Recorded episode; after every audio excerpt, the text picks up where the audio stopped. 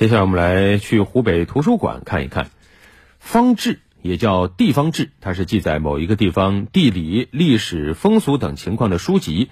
你要想了解一个地方的风土人情啊，就翻看一下当地的方志，这是一个很不错的选择。昨天，湖北方志馆正式开馆。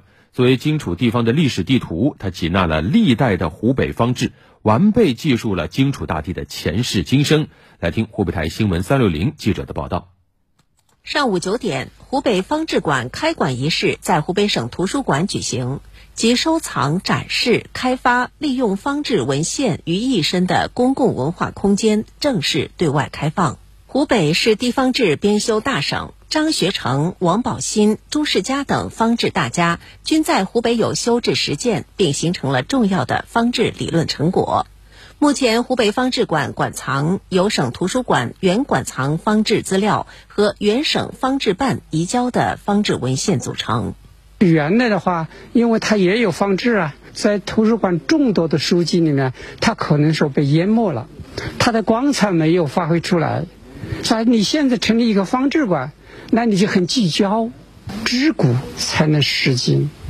如果你不知古，你就不可能实现。地方志是一个非常有待开发的自然宝库。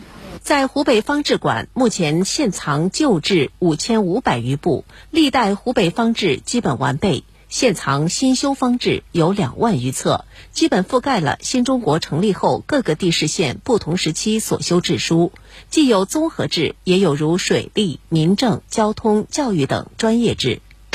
志这类书籍啊，确实是浩如烟海，数不胜数。那么，我们如何以最快的方式找到自己想要看的地方志呢？我们在湖北省图书馆这个地方也是看到了一个自助检索机，这个页面就可以看到“唯有读志方知中国”。那我们现在来检索一下湖北通志。现在这个页面，我们可以看到这里有湖北通志的清嘉庆九年课本，还有民国十年一九二一课本。进到这个清嘉庆九年课本里面，我们可以看到这个湖北通志十卷是一目了然。那像右边呢，就是这个湖北通志的旧志的详细的内容。方志馆建设是地方志事业发展的一项重要工作。在湖北方志馆，除了方志文献借阅专区。还通过万方新方志库、湖北地方志专题库、湖北方志库等数字资源，为读者提供线上线下的查阅渠道。